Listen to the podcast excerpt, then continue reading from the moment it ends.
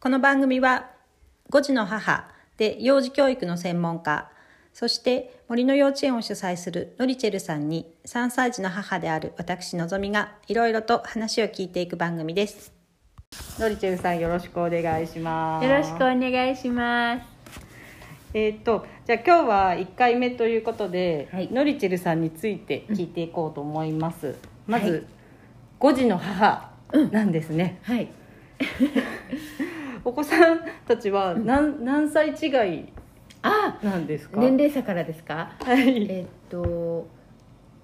一番上が長女で、うんでえっと2年半離れて次女、うん、で1年半離れて長男、おお4年半離れて次男。間に「班が入るからなんか難しい あ、そうだ学年違いに言えばよかっ たかな。そっかでもみんな1年半2年半4年半、そうさい最後のあで最後子はが、えっと、ぴったり36か月違い、もう3年うん、3年違いです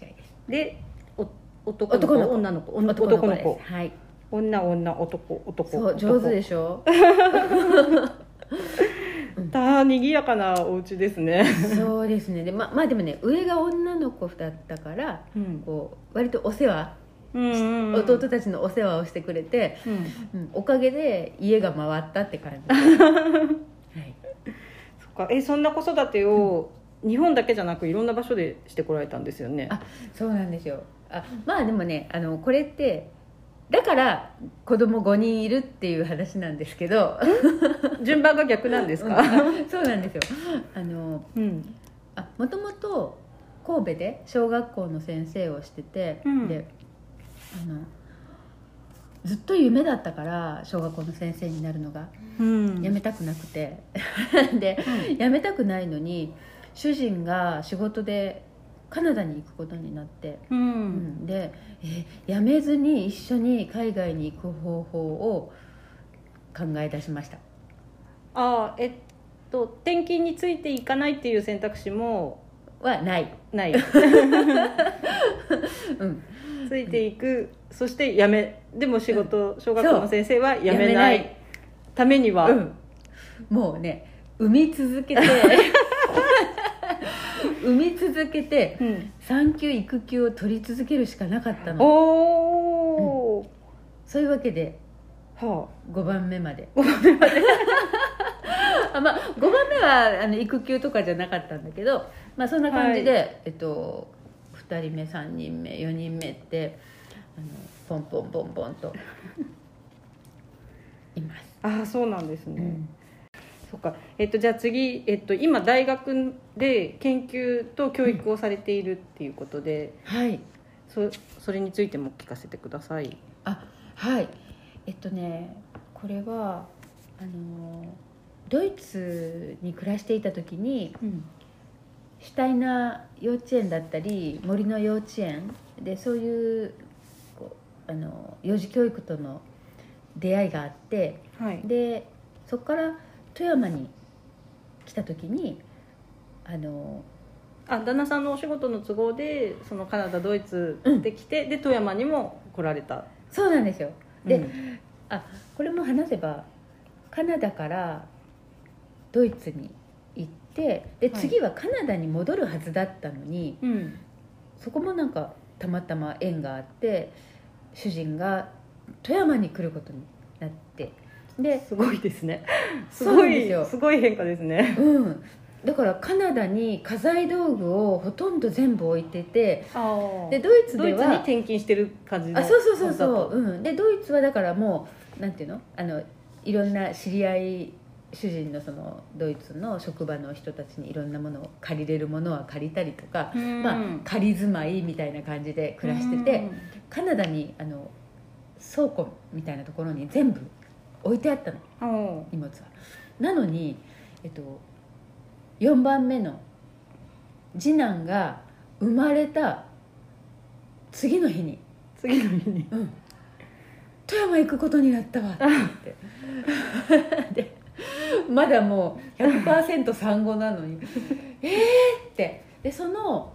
2ヶ月半後にはい富山に引っ越してきてたのそうなんですね、うんえ旦那さんはそれを言うのは生まれるまで待とうって思って心に秘めてたんですか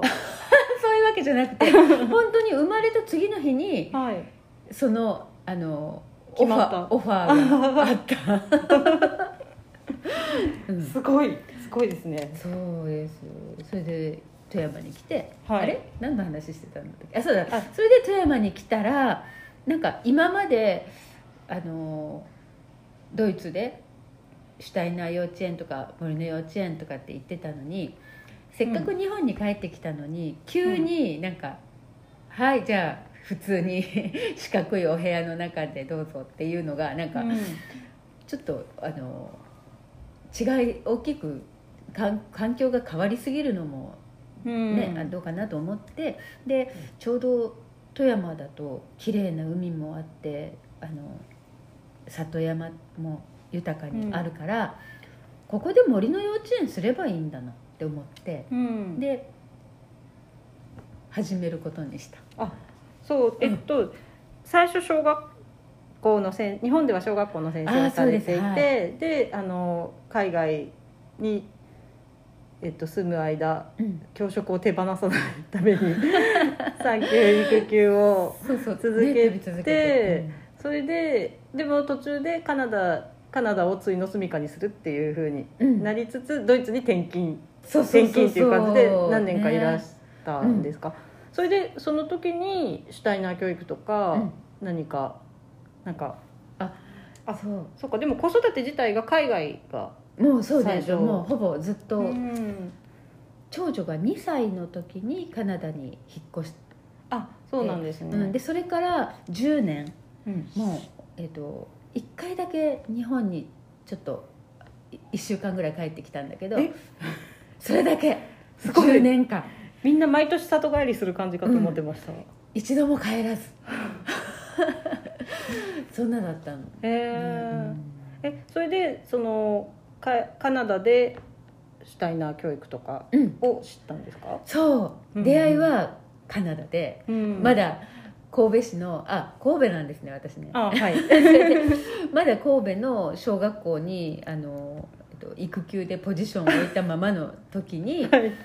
カナダでうん自分の家の一番近くにあった幼稚園がシュタイナー幼稚園だったのね、うんそれで、全然シュタイナー教育知らないのにうんあの長女ちかちゃんを いその幼稚園に行くことになって、うん近いから選んだっていう感じで、そうそうそうであまあでもあのワールドロフ・キンダーガーテンって言って「えワールドロフって何?」っていう感じで、うんあの幼稚園の説明会に、まあ、まず行ったんだけどう、んでまだそのインターネットとかそういうのがねあのおー今ほど発達してなかったからメールアドレスとかもまだない時代だったからおー全然そんなあのこう自分で主体になって何をこう調べるようなうんそういう感じじゃなくてうんうんだから説明会行って「え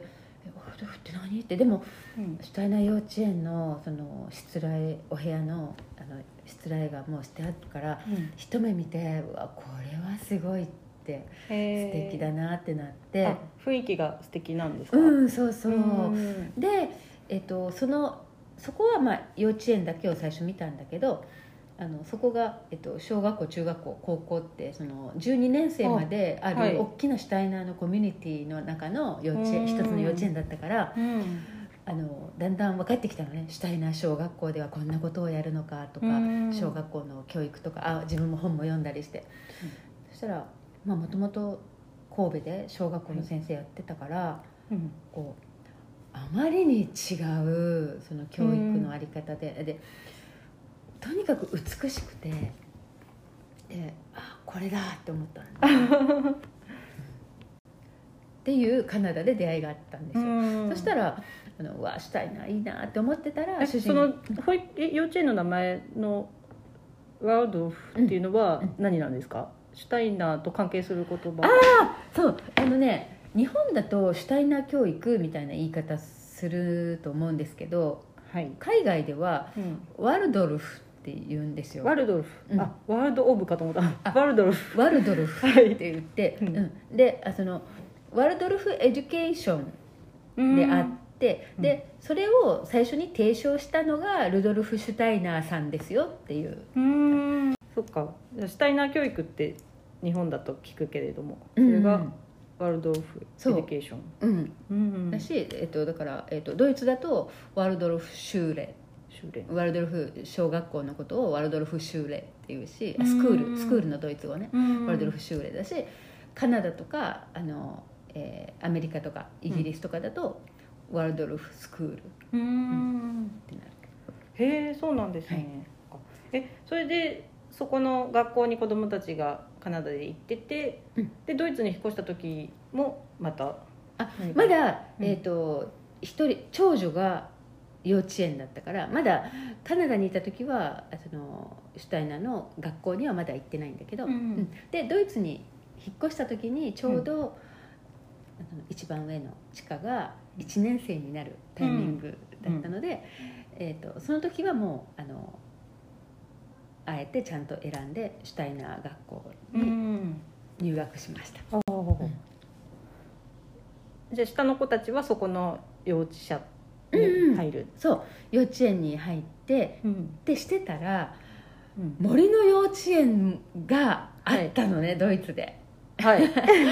だから、えっと、シュタイナー上の子たちがシュタイナー幼稚園に入った時にうん次、えっと、一番その時その時に一番下だった、えっと、3番目の、うん、男の子はい、長男くん長男くんが、うんえっと、まだ幼稚園に入らない1個下ででうんその時に「森の幼稚園って何?」ってまた今度はドイツで、家のすぐ近くにあの森の幼稚園があって。はいで息子とあの、えっと、幼稚園の1個下のうん親子で通うっていう、そうんの未就園児みたいな、うんうんクラスに息子と私で通うことになったおおー、だから上の子たちはシュタイナー学校とシュタイナー幼稚園に行ってらっしゃいってして、うんで私と息子は森の幼稚園にうん行き始めた、あそうなんですね、うんそれですっかり森の幼稚園が好きになって そうそうそうで富山に引っ越してきた時に、ああの森の幼稚園みたいな感じで山であの、うん毎日遊んでたらいいよねと思ってうんそしたらなんか、あの面白がってくれる仲間がどんどん増えてきて、うんで今の富山森のこども園につな、あのうん、繋がっていきました今かれこれ十十何年16年目です十六年目なんですね、そっか私はあの二年ぐらい前にその森の幼稚園にあ参加し始めたねそうですねそう子供が一歳一歳半 ああ一歳半一歳数ヶ月で、うんなんか家の中とかでは歩けるけれどもうん外の道とかはあんまり歩いたことがないっていうような状態で、で行って、うん、よく来られましたね。ああもうすごい よかったですね。 うん、そっか。と言ってもなんかあの私は何も知らずに行って、うんあのグミグミじゃなくてえっと桑の実取りをししますよっていう日が最初で、うん、でもともとあの子供を産む前はアウトドアスポーツとかをしていたので、家の中にはそのもう全然無用になった靴とかう。ん、あ、全 部パンツとかシャツとかうんうんうんザックとかがいっぱいあってあで森に行くってなったら、うんああこの子たちの出番がまたあるっていう、ーうんあー、そっかそそうっ多か。分一からね、そこから揃えるってなるとハーあドあルそ高ういでけすど。よねそう、うんでなんかまたそういう服をいそいそと着てザうんックに物を詰めて 行ってみたら、うんなんかもうすごく広々してるから子供たちもなんか取り合いの喧嘩とかも全然ないし。あーなんか気楽に遊べ遊べさせられてうんでそれまでそんなにお散歩とかもしてなかったからうん気づいていなかったけど、うんなんかそういう森に行くってなると汚れても全然気にならないんで、うんうんうん、もう好きなようにどこでも行きなよっていう気分でいられるのとかもあーすごく心地が良かったそうだね逆に綺麗な服着せられないよね。 そうですねそう1回目がそれだったんで、もう真っ白いパンツがあの桑の実であー紫色になっ染まっちゃてすごい楽しそうで。あーそっかそうでそもうそれをそうやってた、あの紫に染まっても笑い飛ばせるっていう人はあの森にはまっていく親子だったのかも しれないそっか、そうですねうんなんか家だと果物買ったら絶対洗って食べさせてるのに、あーもう摘んでそのままあパクパク食べていてあそうだったんだなんかすごい伸び伸びするなーっーて、えーあーよかっ、いう日でしたそうでもあの私は何も知らずにあのしたいなとかうん知らずに行ったんで、あただ自然の中でそ遊 ぶ親子みたいな、そうそうですそう です行き先がそのなんかコミュニティセンターみたいなところからうん森っていう場所に変わったっていう気分でああーうんこれはいいって思思っていてだんだん少しずつ周りの人の名前とかも覚え始めた頃になんかみんな「シュタイナうん、ー」とか言っている何とかあとなんか子育てについて悩んだりしたらノリチェルさんにちょっと相談したりしてるっていうのに気づいて気づいて「したいな」って何っていう状態からそ始うまりまなんした。だあ面白 いねすごいいいと思うそのかそのあのそうも森っていう入り口ガが、ツガツガツガツしてない感じが あの上品でいいとってもいいと思いますそうなんかでも森森に行くっていうのはもう私たちの中では森の幼稚園に行くの省略が森に行くなんですけど、うんみんなに「森に行くのうんうんすごいなんか何その楽しそうな予定はっていう感じで聞かれますうんあーそうだねなんかえそれであのいつの間にか小学校の先生からあの、うん幼児教育の専門家になっていたのは一体全体でどうなったんです かあそうね、まあ、そこもいろいろあるんだけど、はい、まず一つ目はあの小学校の先生をしている時に特に1年生とか2年生とかはい見てる時にそれは自分が子供を産む前から感じてたんだけどもう小学校入ってくる段階でうんうんこんなにこうなんていうか出来上がってるんだなって出来上がってるうんあなんて言ったらいいかなもうこんなに差がついちゃってる、ささですかはい、うん、とかうんその56年で何がこんなにこの子たちを、あの0歳からうん5、歳あ6歳までの56年でそうそうそういうことです、そういうことうんうんですねだから、うんえっと、満6歳で小学校に入ってくるんだけどその時点でうんこんなに差がつついてるんだなっていうのがあってはいうんとねあまあ大きく分けると2つあるよね、認知認知能力の差はい、と非認知能力の差、うん、うん、があるんだけど、認知能力と非認知能力う、うんんまあでもあの、まあ、答えから言うとうん非認知能力の差っていうのが大事なんだよね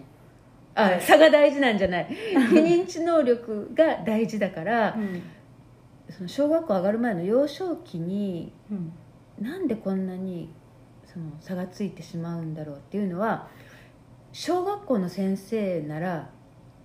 みんな気づいてると思うえなんかその言葉だけ聞くと、もう掛け算ができる子がいるとか漢字も読めるとかじゃなくないことなんですか、うんあその差っていうのそんはあ、そうね特に非認知能力っていう部分だと、うんうん、あのなんていうかなあまあいろいろありますよね人の話があ一生懸命話を聞く子、うんそれそれが1年生で入ってきてももうなんか大人の言うことにこう退屈してる子うんとか、うんそれからいつも自分で楽しいことを見つけれることうん早くも指示を待っている子、うんうんそんな感じでうんうんつまりはあ私はその小学校の先生の時ははいあこれって幼稚園とか保育園でうん決まってしまうんだなって思った、うんどんな保育を受けてきたかで、うんうんでまあその証拠にうんと特定の保育園から来た子たちの,、うんそのあの雰囲気というかうんねあここの、えー、と幼稚園から来た子たちっていうのは大体こういううん感じがあるねっていう、そのカラーみたいなそうそうそうう、うんそうそう園のカラーっていうのもうん、あったし、だから幼少期って影響も大きいし、うん大事なんだなっていうのは思ってた、ね、あ小学校教育そうそう小学校の先生やっ、っててる時からねうんでえっと思っていてそれで、えっと、森の幼稚園との出会いがあって、こううん富山で森の幼稚園ってやってるとはい、まああの自分の子供を我が子を育ててきたっていうのもあるけど、その本当に子供たちが可愛くって楽しくってあ、うん幼児教育っていいなっていうのも思っていて、うんでだからこれからもじゃあもっともっと森の幼稚園を頑張ろうって最初は思ってたんだけど、うんでもそれするとうん今もそうだけど15組毎年15組程度の子供たち、親子たちしかうん楽しくその幸せな楽しい時間を過ごせないから、うんこれをもっと広がればいいんだなってほ思って、 それであじゃあ私が、まあ、お今思うようなそんな森の幼稚園みたいなそんな保育をしてくれる保育士を育てればいいんだって 思ってううん短大の幼児教育学科の先生になろうって思ったおう富山に引っ越してきてからの、うん子供が5人いてからのスタートでそう、教育者を育てる人になるって、うんって決めたんですかそう自分が森の幼稚園をやるあまあ今もね細々と、あ のいや楽しく 楽しく参加していますかありがとうございます関わっているんだけども、あのそれよりそういうあの森の幼稚園とか自然保育をうんできる先生を育成した方が話は早いんじゃな いかあ そうですねすごいいいことに気づいた でしょすごいですそうだからねほうほ森の幼稚園がなかったら作るしううん森の幼稚園広げたければ大学の先生になればいいと思うはいえそれでなったんですかうんあでもねもちろんそんな簡単な話ではなかったから あのでもあの鋼のメンタルで 嘘あの受け続いろんなところにポジション出しましたよもちろんうーんうんそれであのおかげさまでね今のところにあの、そうかはい、採用してもらって そして6年目ですかね6年目、うんそうなんですね、はいで教育者を輩出し続けているっていう感じなんですねえねそこもでもねそんな単純な話ではなかったあーそうなんてんですて かんてんてん続く本当ですね、うんそれはまた聞かせてください、はいそっかあなんか激動の半生を聞かせていたそうだできすまかす。まだほんの1 5六6年の話 ですよ本当ですね、質問してくだあさはいいあそっかじゃあなんか早速私から質問をしてみたいなはいえっとあじゃあ私子供一人っ子なんですけど、うんなんかあの一人で何かする時間が大事だってノリチェルさんよくおっしゃってて子供が集中したりとか、自分のやりたいことを、そう、ねうん遊び込んでる時間ね、そうでなんかそのお子さんが5人いらっしゃるから、あのどうしても目を離せて子供たちは自由時間があったっていう話をはいはいされててで一人っ子の子供に対してはすごい目が行き届いてしまってね えどうしたらいいのかなって、うん、 そうだねえのぞみさん忙しそうだからいいと思うんだけどそういなんうかんすっごい本当に時間的に数十分の間にうんすごく忙しい時ってすごい目を離せて。うんなんか子供がトイレに一人で入ってるのとかもいつもはちゃんと落ちないかなってついてってあー座らせてとかやるのに、うんもうやっといてっってなって、うん後で見たらなんかトイレットペーパーとかすごいぐちゃぐちゃあっー大て変なことになって でもなんかちゃんと始末したなみたいな跡があって、うんあそうなんだこうやってほっとけたらいいんだなって思うんですけど、うんなんか食事の席とかについても、子供一人と大人二人なんで、で暑いよ暑いようわー言っちゃう そうなねんか「あ落ちそう落ちそう」とか言ってうんなんかあースープとかをちょっとテーブルの中に入れたりとかしちゃって、うんうんなんかなんかこの何も失敗させない感じの状あ況ーどうしたらいいのかなって思うそだんですよねまあ手をかけてあげれる から手をかけてるわけでだからそれはだいそうやって大事に大事に育ててあげたらいいと思いますよそうですか、うんででも今自分でそうやって意識されてるっていうことが大事だから、あのもう私はそれであ のありがとうございますん大合格だと思いますできるだけ自分自身を忙しくして、ねうんあの子供の世界を邪魔しない、うん邪魔しないうんうんそれであさっきなんかいい言葉で言ってましたよねあ失敗をさせないって言ってたっけそうそうなんですよ、うんあもうなんかうん向こうが全然気づいてないうちに、テーブルの端に置いたコップとかを内側に置いたりと か椅子から落ちそうなのを真ん中に移したりとうんか、あわかるわかるねそんなそうだ目よねが行き届いてしまうっていうう、んでもそうなるなって分かっててほっとけない、そうですよね本当にそうねだだからもうあれかな意識するしかないのかな、うん転ばぬ先の杖を出さない出さない先回りしないしない、であのいつもうん意識するできるだけうんかなそっかうんあとは忙しくするうん、あそれで一つねいいことを教えてあげる、 あはい、あそのどういう時にダメとかうんさせないかストップかけるかっていう、うんはいうん難しいでしょなんか、うんうんあの何でもさせてこう口出ししちゃダメだって言うけどでもんじゃあどういう時には止めてどういう時には止めないのかっていう線引きが自分の中でく、はっきりしたものがあるとうんうん分かりやすいと思うね、うんうんうんダメっていうのはもうこのはい3つの時しかないって、 3つ、うん、あります言われてます、一つ目はい、それをすることでうん本人がうん、致命傷を負う 場合致命傷を負う場合、もう当然ですよねもちろん止めます死ぬなってことですね車に飛び出しそうになってたらもちろん止めますよね引かれる、うんうん本人がえー致命傷を、うんうん負うその時ははいもちろん止めてください、はい2つ目はい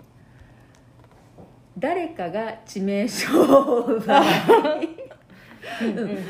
我が子のその行為によって誰かが、えーひどく傷つく場合は、もちろん止めてください、はいうん、当然ですよねはい3つ目うん我が子のその行為でうん物が破損 される時窓ガラスにでいかい石を投げかけるうん我が子を見つけた時は止めてください当然ですはいでこの3つだけなんだっておお止めなきゃいけないのはう、んうん、だから例えばうん行儀が悪いここれどうですか、うん机の上にテーブルに足乗せるそうそれってさうん致命傷は負わない、うんお母さんも致命傷は受けない,、テーブルは壊れないうんオッケーっええ本当でてすいうかこと、うんそうおうん、っーてい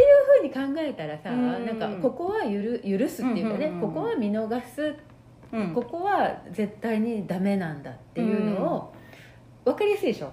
そうですねだから私的にはね、あうんお行儀悪いはじゃあオッケーだっておお何歳ぐらいまで OK ですかお行儀悪いのいい質問です ねありがとうそうこれなんだけど、うんあシュタイナーは7歳っていうのがすごく大きな節目で、うんであの 7, 7歳までは夢の中っていう言い方もするんだけどあの、 7歳までは夢の中っうん、ってていう言い方もするんだけどねそのだからこう知的にあのお教えたりこうしつけたりそういうことをあまりしないでいいっていう7歳まではうん7歳っていうと日本の小学校1年生まあだから、えっと、幼稚園保育園っていうことよねあ、うんあはい小学校上がるまでは、うんもう夢の中でファンタジーの中でうんあの伸びやかにうん好きなことをしていいんだよって、うんそういう感じうんだからあのまあだからじゃないけどうちの子たちも割と小学校上がったらうんさすがに あの、足はは下ろせなそさうそう そううんあんまりひどいことしてるとね、うんでもそんなこと言わなくても、うんそんなあアホやないからうんあのしやっぱり、えっと、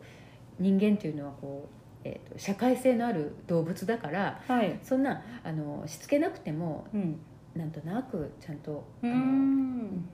ものの道理を身につけて学校入ったら、まあ本当に悪かったら先生にも、ね、叱ってもらえるし、そんなあのうん恐ろしいことにはなりませんそうですか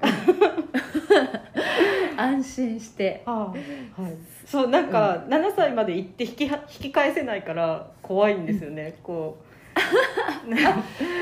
7歳になったら、うんまあなんとかなるかなって言ってうん野放しにしていて、うんあどうにもならなかったらどうしようっていうなるなるなるそうですかうんうちの子がそうだった 全然大丈夫うんうえんその小学校の先生をしていてうん見ていた子たちも、まあなんとかなってるかなって感じなんですか、そうでねえっとあの何でも裏表があるんだけど例えば幼稚園とか保育園その7歳までの幼少期にはい、しつけられた子ってうんあしつけまあなんていうの例えば先生がお話しする間こう、うんお行儀よくピシッてあの、うん座って待ってるとうか、んうん、手はお膝で、そうそうそう、うん、うんそれって、えっと、一生懸命聞いているのかうんはいはい大人が話してる時は退屈 でもこうやってないとダメなんでしょっていうことを学んでいるのかって話ですよねおーでその退屈を学んでるんだと思ああう、うん、だから小学校入ってきた時に、うんそういうあのしつけの厳しかったところからうん来た子供たちのカラーは、うん実は話を聞いてないあそうなんです かさっきの差があるって言ってたうん話、そうそうあのおーもうね退屈を覚えちゃってるからう、んそのこうやってないとダメなんでしょっていうところから入ってる感じがするんだよねあそうなんですね、うんでそうじゃなくって、うんそんな経験をさあの、うん、されしてない子たちっていうのは、本当に自分のこう興味の赴くままに生き来てたでしょ、だかららそんな子が初めて小学校の教室に入ってこうなった時にうん先生が「今日はね」ってやると「今日何すんの?」って。あのカラッカラに乾いたスポンジにこう水がさ、 はあいの来る時みたいな感じでで退屈を知らないからあそんな前のめりな感じになってそういう感じあそうなんですねさっきの差があるっていうのの時に思ってた話と全然違う話でしたあそうえーなんかその、うんなんでしょうお行儀良い方がいいわけじゃないんですね違うあまあ逆逆逆逆、うん、逆で うんだから私は小学校の先生やってた時は